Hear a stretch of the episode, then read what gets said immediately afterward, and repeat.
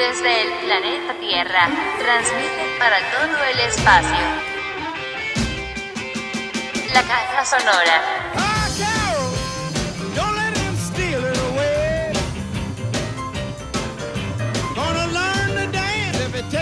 La caja sonora. La caja sonora. Palabras, pensamiento y resistencia. La caja sonora.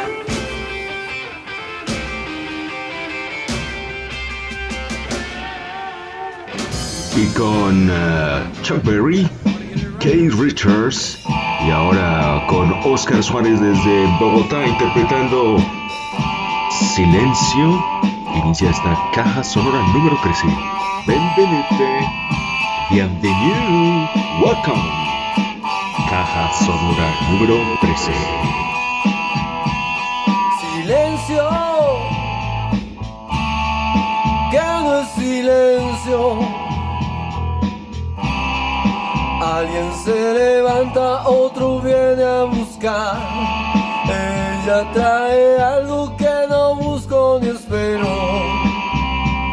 Silencio, que no es silencio.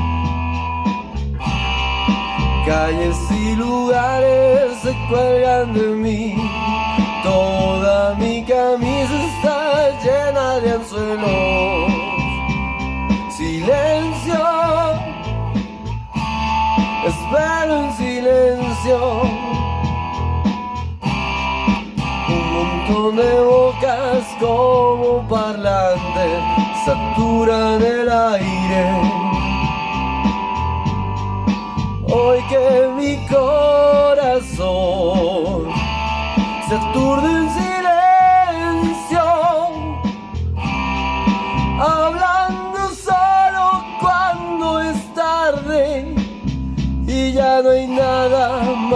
que hablar. Hoy que mi corazón se agita en silencio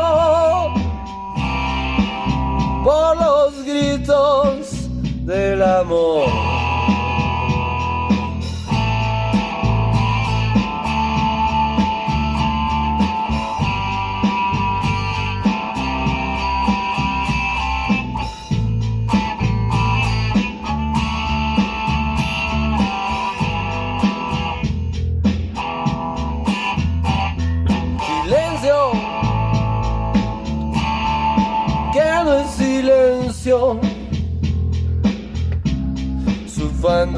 Camino que creo está bien, sinuoso camino de arena y de mar. Silencio, quedo en silencio. Un montón de bocas como parlantes saturan el aire. Hoy que mi corazón se aturde en silencio, hablando solo cuando es tarde y ya no hay nada más que hablar. Hoy que mi corazón se aturde en silencio por los gritos reiterados del amor.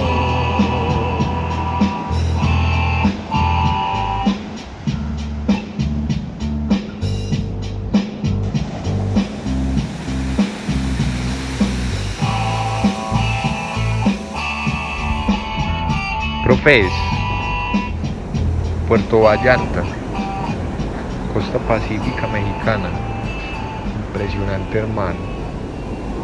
Impresionante este lugar. Uy, chucho. Dejé así, dejé así. El crítico.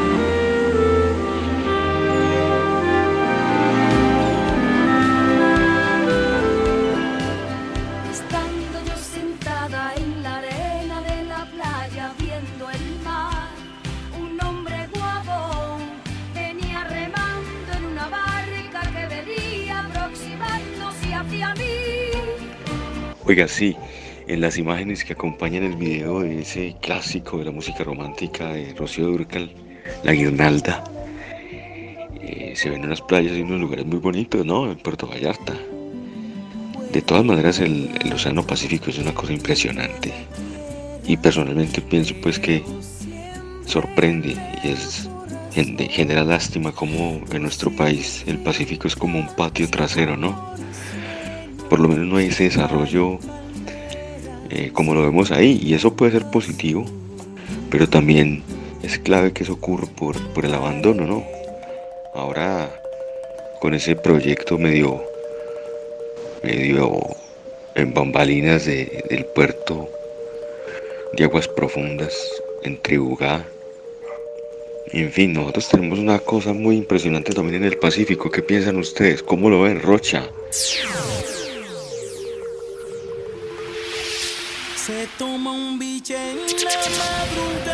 Sí, maestro, por aquí reportando desde Quibdó Chocó. Eh, ayer llegamos, evidentemente, pues desde, desde la avioneta se percibe inmediato como el el abandono estatal, eso es evidente, no, para nadie es un secreto. Estamos en la capital de Chocó y aún así parece que estuviéramos en un municipio de Antioquia. Obviamente que no es la capital, pero pareciera que la capital del Chocó es otra y no es Quibdó, que es un lugar con unas calles en muy mal estado, eh, un desagüe muy tremendo. Recordar que aquí llueve, por ser muy generalistas, la mitad del año constantemente. De hecho, día a día me ha parecido que, que media jornada del día ha sido un calor y un bochorno tremendo y a la otra esperas un aguacero. Entonces, eh, de todas formas es increíble cómo eh, las capacidades se encuentran en cualquier ser humano. Ayer entrevistamos a una chica muy tesa en diseño gráfico, muy apropiada de las TIC, pero decía, mi problema es que en cualquier momento se va la luz, en cualquier momento se va el internet y tengo que dejar de hacer mis cosas. Entonces, las desigualdades a veces no, no se cortan desde lo económico, no desde lo social, sino que también desde eh, el desarrollo de las capacidades que cada ser humano tiene. Ayer la chica nos decía que un, pelado en Bogotá, por ejemplo, podría tardarse haciendo lo que ella hace media hora, mientras que ella aquí con las condiciones que tiene dos, tres horas. Así que bueno, seguiremos reportando desde Quibdó Chocó. Voy a visitar a otras personas, a otros jóvenes muy, muy empeliculados, muy pilosos y ya les estaremos contando a ver cómo avanza el día. Un saludo para la caja sonora. Profe, si se oye el mar de fondo. Peculiarmente busqué el video de Rocío Durcal pues no sé dónde habrá sido la locación y no es mucho lo que hoy día uno encuentra en este lugar porque es un desarrollo urbano de grandes proporciones, incluso colindando con Puerto Vallarta hay un complejo hotelero que más o menos empieza a operar como en 2013 que se llama Vidanta y es una mega ciudadela de grandes cadenas hoteleras con reserva natural y prácticas de sostenibilidad en turismo de gran escala que impacta bastante, ¿cierto? Pues como por la escala del proyecto y, por la fracción de geografía que se toma eso cuando se muestran las aéreas ahí en todos los spots publicitarios del complejo hotelero. Este es incluso uno de los eh, de las estrategias que dice David Harvey que después del colapso financiero de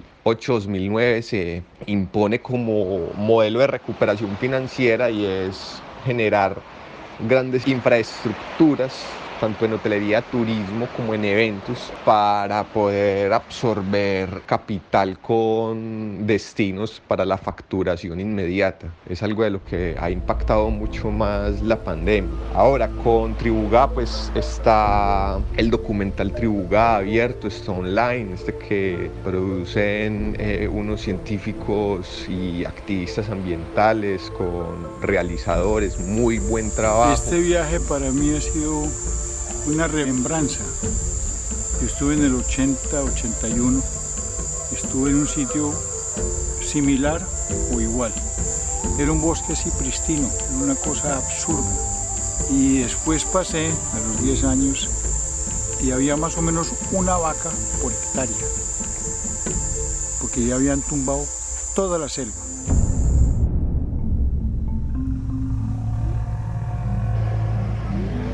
Súper, súper, súper. Vamos, vamos a promocionar esa, esa visualización, ese documental, supremamente importante. Porque no quisiera dejar yo la impresión de que estoy a favor de ese proyecto.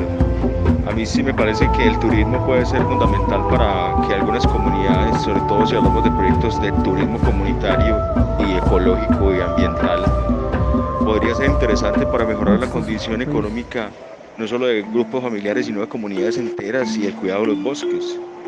Pero ni eso, mi hermano, porque las comunidades están solas. Las comunidades están solas y lo que deja ver Tribuga es que ellas ya están organizadas alrededor de esos territorios de consejos, de consejos comunitarios, de autoridades indígenas con sus resguardos, eh, que ya tienen actividades económicas que les permiten sostenibilidad el, desarrollo hotelero y turístico de estas proporciones, pues sabemos que siempre es capital foráneo, que genera acumulación hacia otras partes y en lo local pues habrá empleo y, y mejorará las condiciones de vida de algunas personas que se vinculan pues al turismo como primer motor de la economía local. Ahora, ¿a qué precio? Es que a uno de los ingenieros forestales de Tribugal le, le preguntan que él tiene una, una, postura,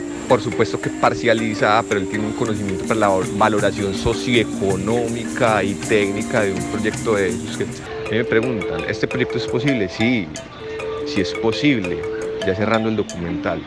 Pero ¿y a qué precio? Porque ellos lo que demuestran en ese documental es a través de tres expediciones que realizan un equipo multidisciplinar lo que demuestran es que el impacto socioambiental de ese sistema socioecológico sería de grandes precedentes. Ahora, si ya en el Pacífico tenemos un puerto, que es el puerto de Buenaventura,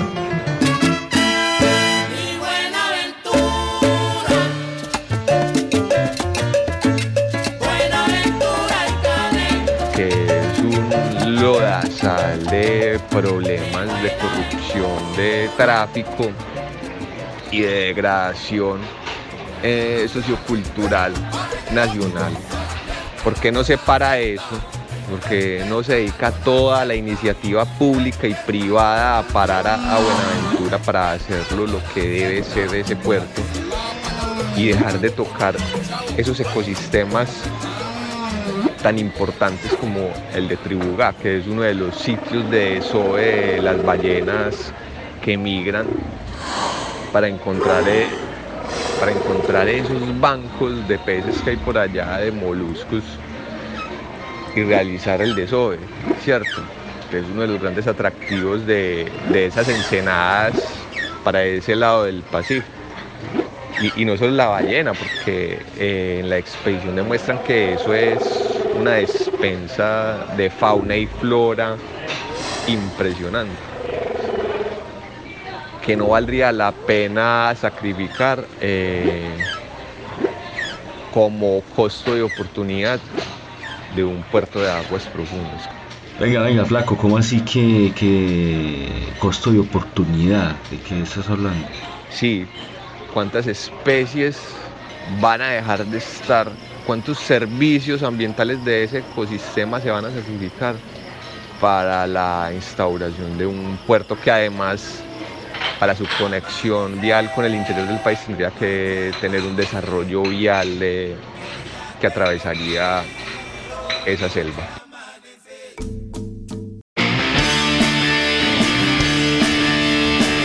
Maestro, ¿y usted qué piensa de los ataques de ira, los momentos de ira? Eh, ¿Son necesarios a veces? No, que no todo puede ser pacífico. Aquí viene Ira, nueva esclavitud, sonido potente en la caja y por la cabeza.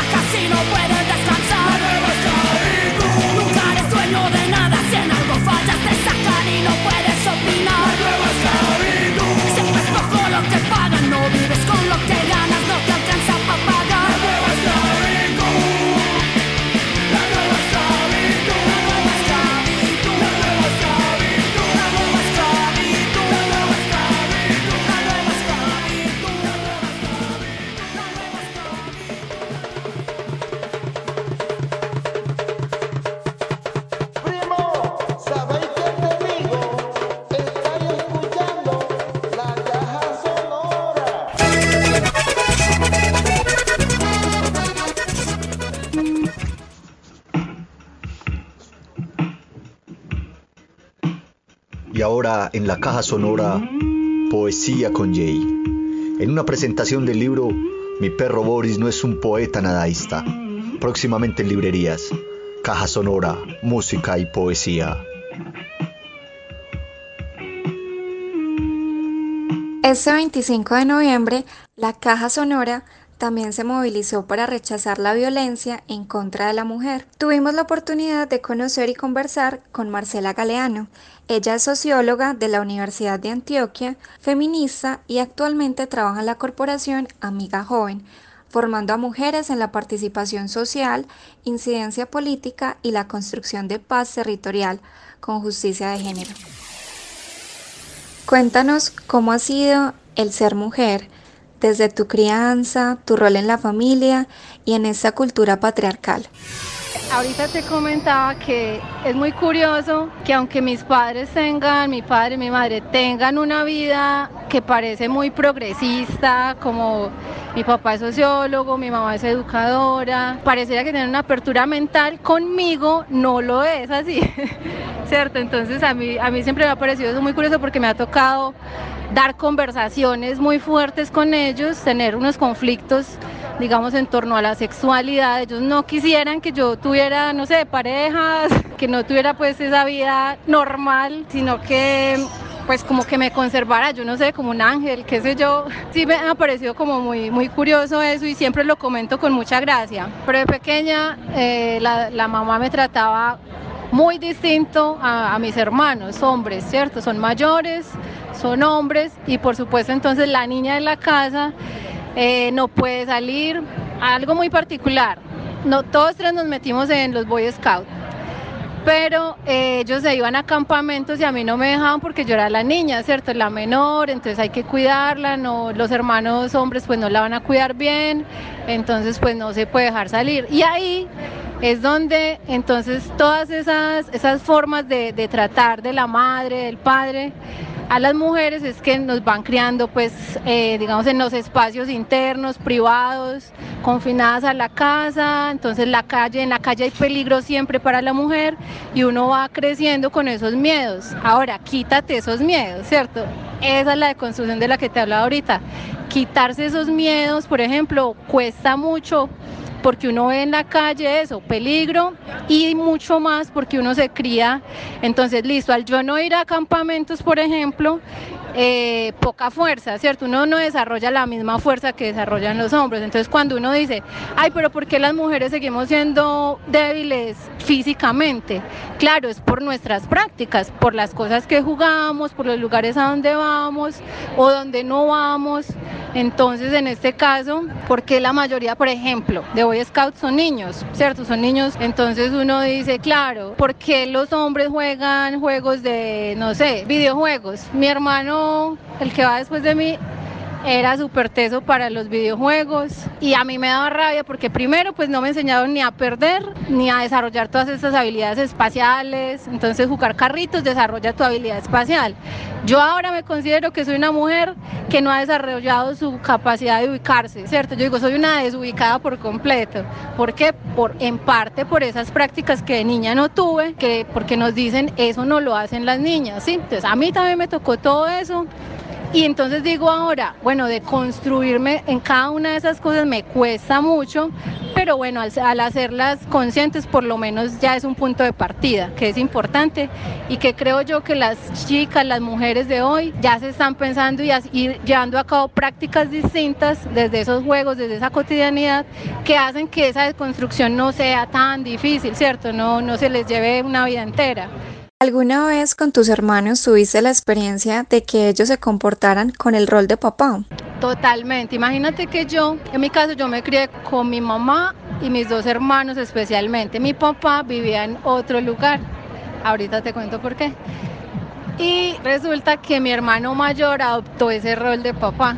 Entonces él siempre era el que me aconsejaba, siempre era el que eh, me, veía pues como la niña frágil, como no, usted no haga aquello, yo lo hago, o en fin, siempre estaba para aconsejarme. Entonces sí asumió mucho ese rol de... Entonces cuando, por ejemplo, llevaba novios a la casa, Entonces él era el que les daba la cara como si fuera el papá, como a ver, ¿usted quién es? ¿Y usted qué intenciones tiene? Y ta, ta, ta. Entonces es muy curioso cómo los hombres, incluso mi mamá le pedía a él consejo, o sea que reafirmaba también esa, ese rol, ¿cierto? como él es la autoridad. No, no todo es negativo, por supuesto, porque él también, digamos, fue un apoyo económico, en fin, pero eso sí va reafirmando mucho esos roles entonces de, de poder. De poder, por supuesto, que va quedando en nuestro, en nuestro ser más interno, ¿cierto? Pues ahí está entonces la tarea de, de uno repensarse y decir, bueno, ¿por qué? Y pues por qué sucedió así y, y qué es lo que hace la sociedad hoy para que entonces no siga siendo así, ¿cierto? No, no. Entonces sí, por ese lado, claro, a mí me tocó, por supuesto, en mi familia, como en muchas familias aquí en Medellín. Bueno, somos muy distintas, por ejemplo, a Bogotá son muy independientes, ¿sí? Eso es una, una característica muy particular. O que no son apegados. No son apegados y yo no sé, o sea, hay una cuestión ahí incluso sociológica y es que las ciudades grandes hay más anonimato, las, las personas viven en una independencia mucho mayor, o sea, no hay lo que se llama control social como lo hay aquí, bueno, como lo hay en lugares pequeños, en pueblos. Entre un pueblo sea más pequeño, más control social, es decir, los vecinos saben todo lo que sucede con, los otros, ¿cierto? Eh, y hay censura, y hay moralismos, en fin, en las ciudades grandes, las, lo que se llaman las metrópolis, va habiendo cada vez más una posibilidad de anonimato.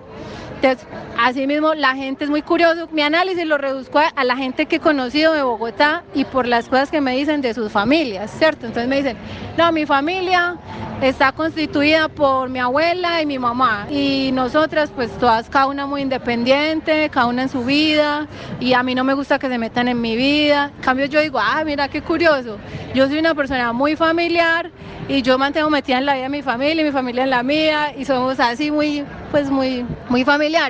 Que ay, sí, Aquí yo veo que la gente aquí es muy familiar y antes a la gente de Bogotá, por ejemplo, le parece muy curioso eso, que nosotros conozcamos a los tíos, primos, no sé qué, es que yo no conozco a mis primos, a mis tíos, no, nunca me reúno con ellos. Y entonces eso es una, eso es una particularidad también muy, muy local, muy de nosotros acá.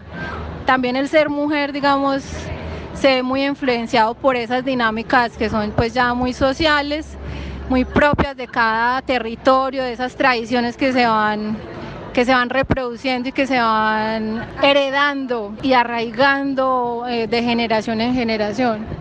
Desde la caja sonora queremos vivir la sororidad y para vivirla hay que entenderla. ¿Tú cómo vives la sororidad? Bueno, la sororidad depende, como, como en qué espacios o en cualquier espacio. Hay muchas situaciones, cuando compartes con mujeres, cuando no, en general, cuando soy amiga, cuando soy esa mujer que ayuda a la otra sin conocerla, sin esperar nada a cambio, la relación que establezco con mujeres que conozco y que no conozco. Yo creo que en los últimos años de mi vida me ha quedado muy fácil ser eh, empática. Curiosamente antes no lo era. En esa época, póngale cinco años atrás, no se vivía tanto este ambiente del fomento pues como de, de, estas discusiones de género, del ser mujer, del no serlo, del no tener categorías, de tener una identidad, de no tenerla, pues no, no, no, no era como una discusión y en ese sentido tampoco, digamos, las relaciones entre mujeres era muy fomentada. Hoy yo creo que sí, mucho, en muchos y muy diversos espacios ya, digamos, es es algo que atraviesa siempre las discusiones. Entonces digo que ahora y en estos últimos años para mí ha sido muy fácil, muy bonito adaptar en mi vida pues como esa capacidad de, escuchar a la otra, de verla como una igual y como una diferente al mismo tiempo, ¿sí? Como alguien distinto, diverso, que siempre hay algo que aprender de la otra, entonces creo que yo trato de aplicarlo mucho y más por esta vocación que siento de un tiempo para acá, hace más o menos muy fuerte, tres años, del feminismo y entonces haber construido también esa, identidad desde el feminismo me ha implicado, por supuesto, pensarme como una mujer sorora, ¿sí? Como una mujer que, que valora, que respeta a las otras mujeres, cada una en sus procesos. Por supuesto, eso no exime no ser crítica con mujeres que tengan actitudes reprochables, ¿cierto? Me refiero eh, ejemplo, mujeres de la vida política en este país, Paloma Valencia, sí, mujeres con las que uno no se encuentra, digamos, en, perspectivas políticas, en perspectivas teóricas. Perfectamente uno uno no ataca a la persona, sino que ataca a su perspectiva, a su, a su enfoque, porque pues que se ataca finalmente es digamos, una falta de humanidad, diría yo. Entonces, en ese sentido, yo no dejo de ser crítica. Hay mujeres con las que uno diría, bueno, son criticables, sí, pero con argumentos, por supuesto. En ámbitos diferentes al trabajo, ¿educas en sororidad a familiares y amigos? Sí, sí, sí, por supuesto que sí. Entre amigos es muy curioso porque pues cuando uno va creciendo pues uno empieza a tener como menos, pues a sentir que tiene menos amigos en ese sentido de, cierto, de con quién cuento, digamos, finalmente.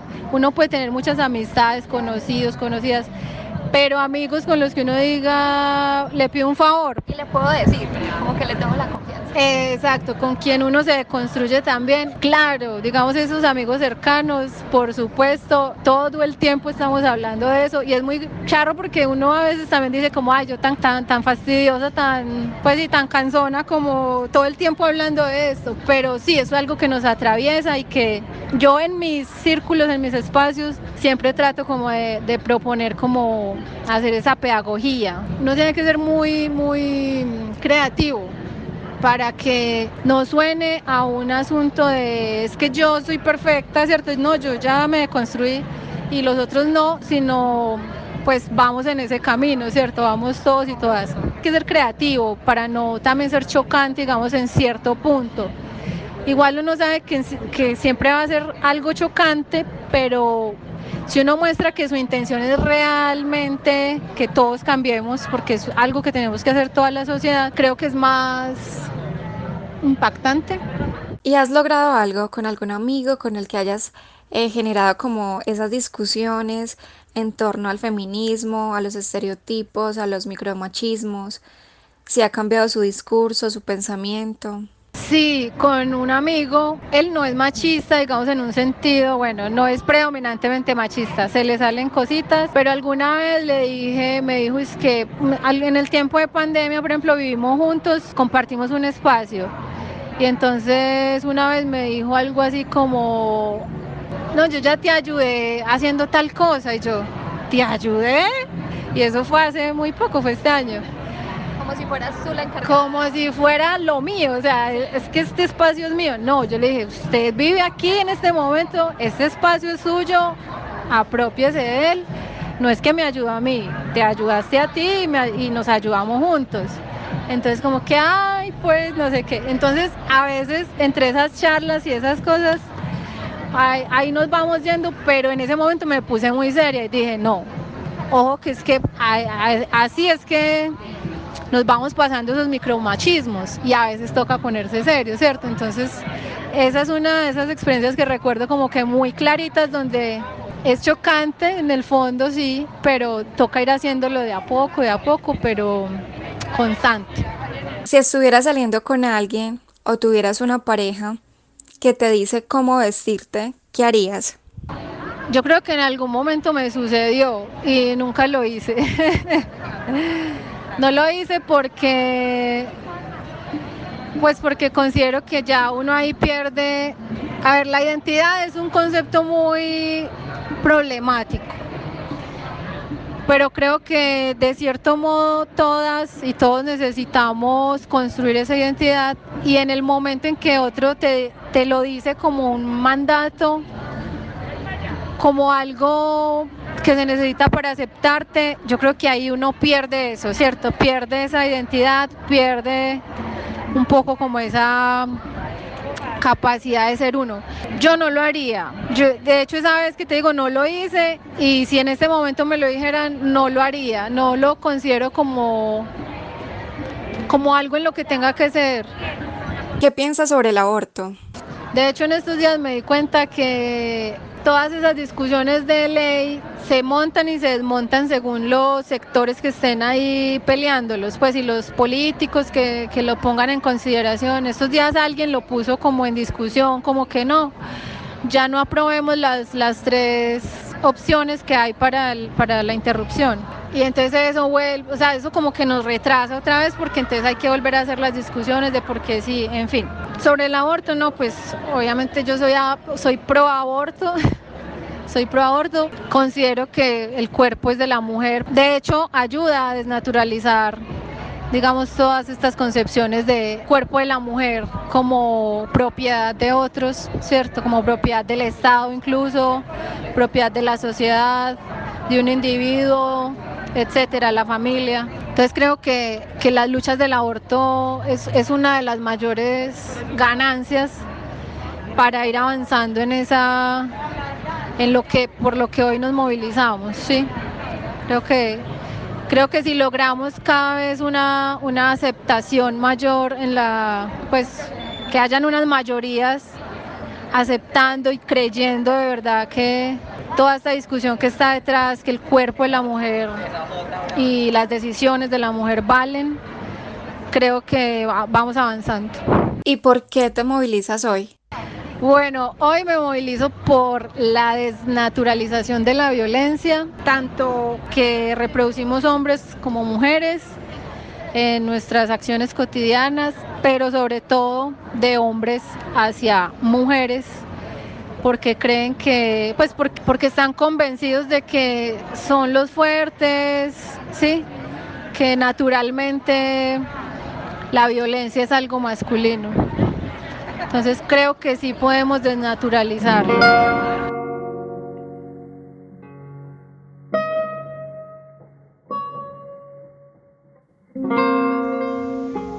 Por supuesto que los hombres podemos desnaturalizar la violencia contra las mujeres y desde la caja sonora hacemos nuestro aporte con música también. Llega desde España Rubén Jordán, Rabia Dulce.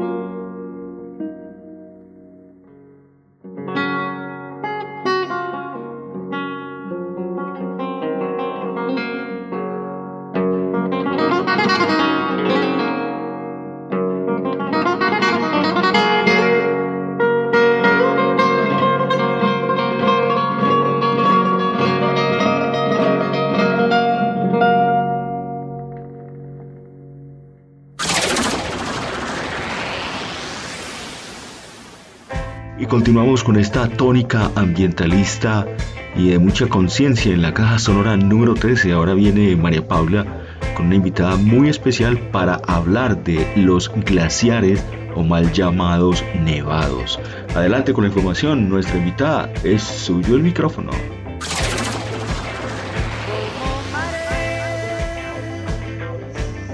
Bueno, me presento. Yo me suelo describir como una politóloga con alma de ecóloga porque desde hace unos años descubrí que la pasión que tenía por el planeta no se podía quedar simplemente en decisiones personales, sino que tenía que ser una apuesta política y a eso es eh, lo que le vengo trabajando. Llevo más de cinco años trabajando en proyectos sociales alrededor de la educación con comunidades rurales, especialmente en temas de habilidades socioemocionales y competencias ciudadanas, pero desde hace dos años apareció en mi vida eh, una organización que es justamente de lo que venimos a hablar, que se llama Cumbres Blancas.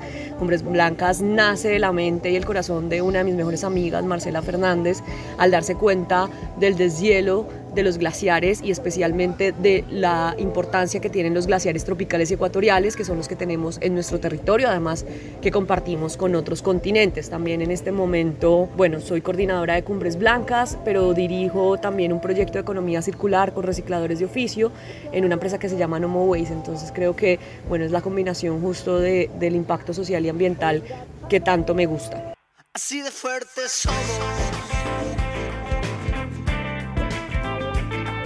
Como les decía, nació de la mente y el corazón de una de mis mejores amigas, eh, Marce. Yo ya estaba en otros dos proyectos con ella. Estuvimos en un proyecto alrededor de La Paz, eh, con la Chiva de La Paz, y un proyecto de ella para aprender viajando. Y Marcela siempre ha creído que los proyectos interdisciplinarios y con propósito son los que debemos crear en el mundo. Ella escuchó una conferencia de un montañista que se llama Nicolás. Él hace parte de nuestro equipo, hace parte del proyecto Siete Cumbres, que es un proyecto que tienen diferentes montañistas alrededor del mundo para conquistar las cumbres más altas de cada continente. Y él hablaba del el tema de los glaciares y luego ella en un periódico lee sobre cómo los glaciares colombianos están teniendo un deshielo acelerado. Y dice, bueno, ¿cómo así que tenemos glaciares en Colombia? ¿Cómo así que se están derritiendo? ¿Y cómo así que no estamos haciendo nada? Ante, digamos que esa ignorancia, entre comillas, de no saber que tenemos gigantes como son los glaciares y pensar que solo existen en la Antártida o en el Ártico y no en un país tropical como Colombia, pues nace Cumbres con el propósito en un inicio de comunicar mediante un documental y un libro lo que está sucediendo en los glaciares, pero también de generar ciencia ciudadana. Nos describimos también como una organización de la sociedad civil en la cual todos somos voluntarios para generar no solo la conciencia, sino también hacer cosas para que el deshielo al menos, si bien es algo inevitable, podamos mermar, ¿cierto? Y es toda esta parte de mitigación del cambio climático y de entender y de comprender que la ciencia no solo la pueden hacer los científicos, ni los biólogos, ni los ecólogos, sino que al menos todos los ciudadanos deberíamos conocer nuestro territorio. ¿Qué pasa? Que muchas veces en Colombia nosotros no sabemos que hay glaciares porque los llamamos nevados. Jorge Ceballos, que es el único glaciólogo que existe en el país, eh, nos decía constantemente, miren, los glaciares no son de los glaciólogos, que también fue una palabra que aprendimos hace poco, ¿no? O sea, que es un glaciólogo y muy pocas conocen, muy, muy pocas personas lo conocen, no es algo que se estudie como un pregrado como tal, él es geólogo eh, de formación y muchos digamos que empiezan de esa manera y luego se van formando, él lleva trabajando más de 20 años en el IDEAM y de esa manera digamos que es nuestro protector de los glaciares en este momento. Los glaciares son masas de hielo que nosotros en Colombia tenemos en los picos o en las puntas de las montañas siempre y digamos que a diferencia de otros países pues solo tenemos ese tipo de glaciares.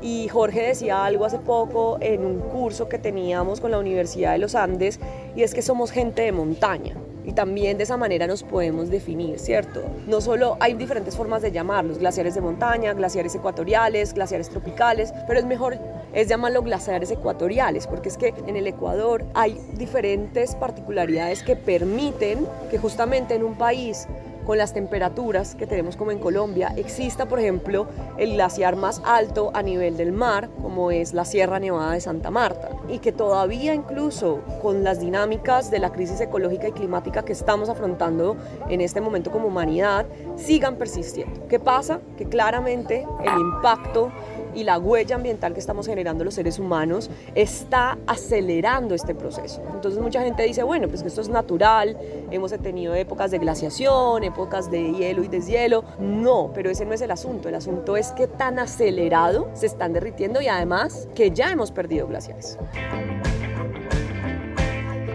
Cuando un glaciar pierde su, su, hielo y su nieve, principalmente la nieve, que es el alimento del glaciar, pasa a ser llamado superpáramo o paramillo. Digamos, Paramillo del Quindío. Paramillo del Quindío, el Puracé lo seguimos llamando volcán. Volcán, Eh, entonces también esa particularidad es muy importante en nuestros nevados, ¿cierto? Nosotros tenemos cuatro volcanes nevados y dos sierras nevadas. Volcán Nevado del Ruiz o Humanday, Volcán Nevado del Santa Isabel, Boleca Casué, Volcán Nevado del Tolima, Dulima, Volcán Nevado del Huila, Huila con W, Sierra Nevada de Santa Marta, eh, Chundúa y Sierra Nevada del Cocuy, que es Huaycán o Sisuma. ¿Por qué también para nosotros como Cumbres Blancas es importante recuperar los nombres originarios de los glaciares? Y es porque hay que entender que las perspectivas que tienen las comunidades indígenas, especialmente los cuatro comunidades originarias de la Sierra Nevada, o los UBA en el caso del Cocuy, los NASA en el caso del Huila,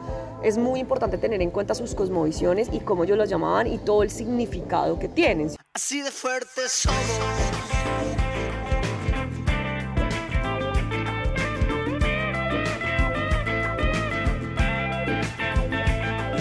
Y, y no, somos personas que nos decidimos juntar por un propósito y es como transmitir este mensaje que cada vez más ciudadanos y sobre todo más colombianos se involucren por una causa. Para nosotros nuestra causa son los glaciares, para otros serán los océanos, para, para otros como el Tribu Gas era impedir un puerto, pero todos tenemos como ese foco en común que generar esa conciencia y que no le pase a otros, otros ecosistemas, porque si bien los glaciares es inevitable, se van a derretir y lo que pronostica el IDEAN es que para el fin de este siglo se van a derretir nuestros seis glaciares.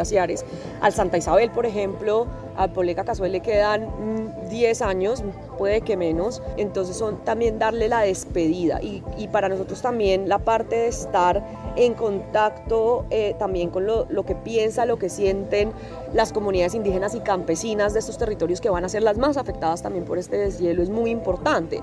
Y por ejemplo entender por qué los pueblos de la sierra no quieren que se vayan a hacer expediciones o no permiten el turismo eh, al ser parque, eh, parte de un parque nacional natural o por qué también los del Huila por todo el contexto también eh, del conflicto y de la violencia ha impedido que los montañistas lleguen a su cima más alta y generar esos diálogos comunes, ¿cierto? La visión de un montañista va a ser muy distinta generalmente a la de un indígena, pero tenemos que como que encontrar a veces ese punto en común y creo que es justamente la preservación, el cuidado y la conservación de nuestros glaciares y no imponer, ¿cierto? Porque nosotros somos eh, una organización de la sociedad civil, pero siempre creemos que los que tienen la última palabra son las comunidades y lo que ellos en verdad piensan y, y pues hay muchos de, la, de, de nuestra organización que son cercanos, amamos, que son cercanos a los indígenas y siempre estamos como en ese constante diálogo. Eventualmente quisiéramos ir, eh, al Cocuy ya estuvimos, en el Santa Isabel ya estuvimos, instalamos unas cámaras de monitoreo glaciar que nos donó la doctora Heidi Sebestre, una glacióloga de Francia, eh, pero cada proceso se hace también de la mano como de el respeto por las comunidades. Ahí teníamos la nota de María Paula Ángel con un llamado a la conciencia ambiental. De fondo estábamos escuchando a la banda Los Espíritus y el tema Huracán. Ahora viene desde Dinamarca la banda de pop alternativo de Asteroids Galaxy Tour y su voz sensual de Matt Lindberg en Hurricane, una canción solicitada por Víctor García en la caja sonora.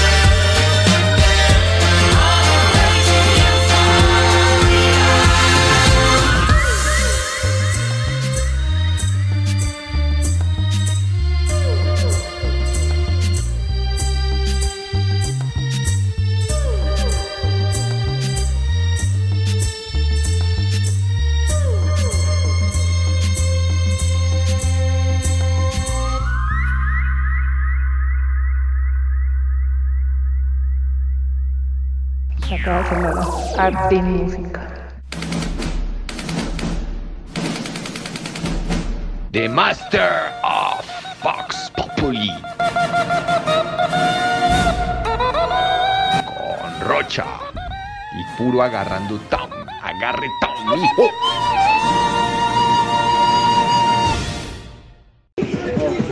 Bueno, muy buena tarde para todos en la Caja Sonora. Estamos aquí en el parque de Quibdó, uno de los parques. El Malecón. ¿Cuál es tu nombre? Le Antigua Córdoba de Jarán. Listo, compañero, contanos aquí ustedes que están practicando. Vemos aquí para todos los oyentes de la Caja Sonora un grupo de jóvenes muy activos practicando coreografías musicales. Contanos de eso, por favor. Sí, nosotros somos un grupo de le llamado Explosión Dance que nos gusta muy, bueno, practicamos más que todo el, ritmo exótico y el ritmo africano. Manejamos todos los ritmos, pero más manejamos pues eso y bueno, no todos los días, sino varias veces nos reunimos aquí en el malecón, hacemos actividades así, callando a veces, haciendo coreografías así bastante pues, y, invitando a la gente que también los jóvenes que también se unan a nosotros y hagamos pues un poco mejor.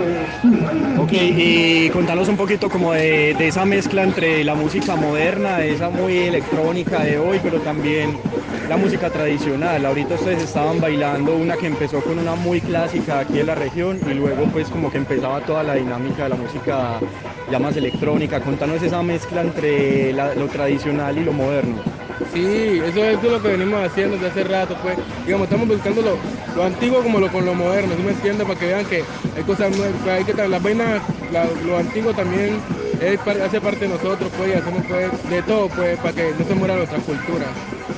Oiga, ¿y ustedes de dónde sacan ese swing, hermano? O sea, yo tengo una envidia permanente porque es que ustedes se mueven muy fácil, eso está como en la vena, en el espíritu, contanes de eso. No, eso ya, eso ya entre todos nos ayudamos, cada quien aporta su granito de arena y cada quien, digamos, yo sé algo que usted no sabe, yo le enseño a usted usted me enseña a mí, así nos vamos viendo, así. Qué bien, pura colaboración de conocimiento, lo que yo no sé tú me enseñas y viceversa. Claro, eso, de eso tenemos aquí en el grupo. Qué bueno hermano, bueno, ¿y cuál es la proyección del grupo? ¿Cuáles son los planes, los objetivos? Bueno, el, primer objetivo nosotros ya, uno de los primeros ya fue cumplido, que era salir aquí a Quito y mostrar nuestro talento fuera, que lo hicimos hace una semana que estuvimos en Medellín representando Quito. Eh, tenemos muchas otras otras metas y yo sé que con la ayuda de Dios podemos salir adelante y cumplirlas. Ojalá así sea, hermano. Muchos éxitos y finalmente un saludito a la Caja Sonora. La Caja Sonora es un podcast que se emite por internet y llega a muchos países. Llega a muchos países, nos escuchan personas de muchos lados del mundo. Así que un saludo universal, hermano. Un saludito a la Caja, la caja Sonora de aquí de parte, del grupo Explosión Dance. Bueno, eh, desde Quibdó Chocó reporta para la Caja Sonora Jorge Luis Rocha.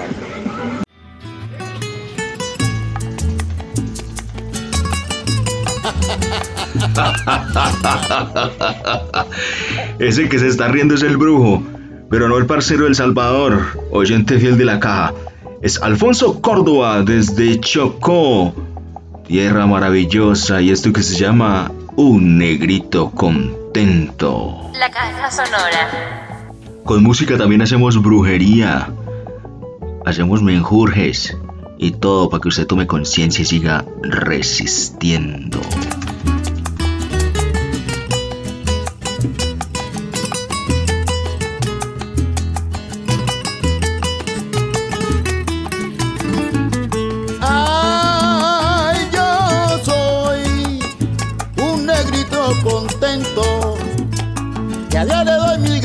Por haberme dado como bendición.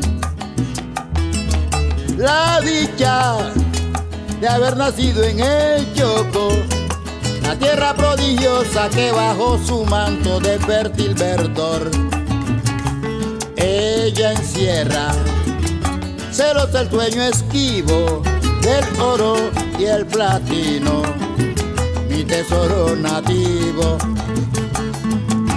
por y más es que grito contento yo hacia los cuatro vientos. Qué linda es mi tierra, qué feliz soy yo. Ay, choco, choco, choco, choco, choco. Si de ti yo estoy lejos, me embarga la nostalgia porque tu recuerdo está dentro de mí.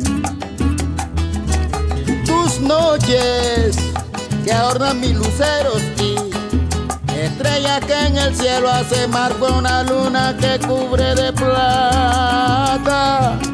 Allá en la orilla del río, a un rancho campesino, pequeño, humilde y bello, ay, tan bello es que estrellas y luceros desde el azul del cielo le envían coquetones, guiñitos de luz. ¡Ajá!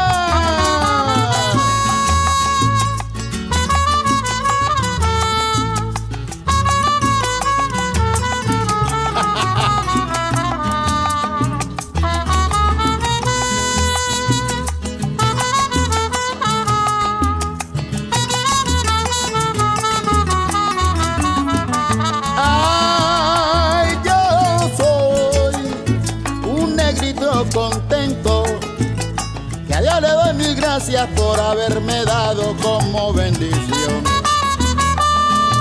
la dicha de haber nacido en el Choco, la tierra prodigiosa que bajo su manto de fértil verdor ella encierra celos el dueño esquivo del oro y el platino, mi tesoro nativo.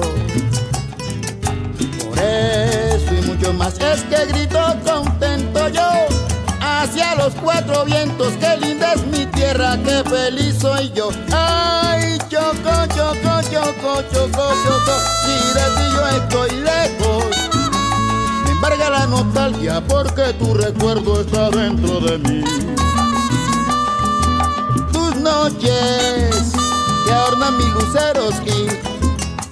Estrella que en el cielo hace marco una luna que cubre de plata. Allá en la orilla del río, a un rancho campesino, pequeño, humilde y bello. Tan bello es que estrellas y luceros desde el azul del cielo le envían coquetones, guiñitos de luz.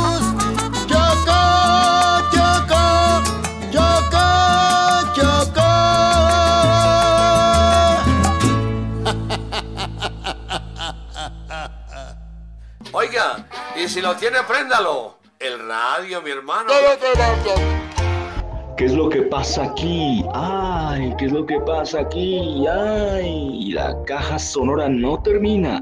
No termina. Regresamos con un post track para abordar el tema de la legalización del cannabis en México y tenemos un invitado muy especial, además de la nota del demonio, para abordar las posibilidades de la legalización en Colombia, no solo de la cannabis, sino también de la coca y sus derivados, incluida la INA.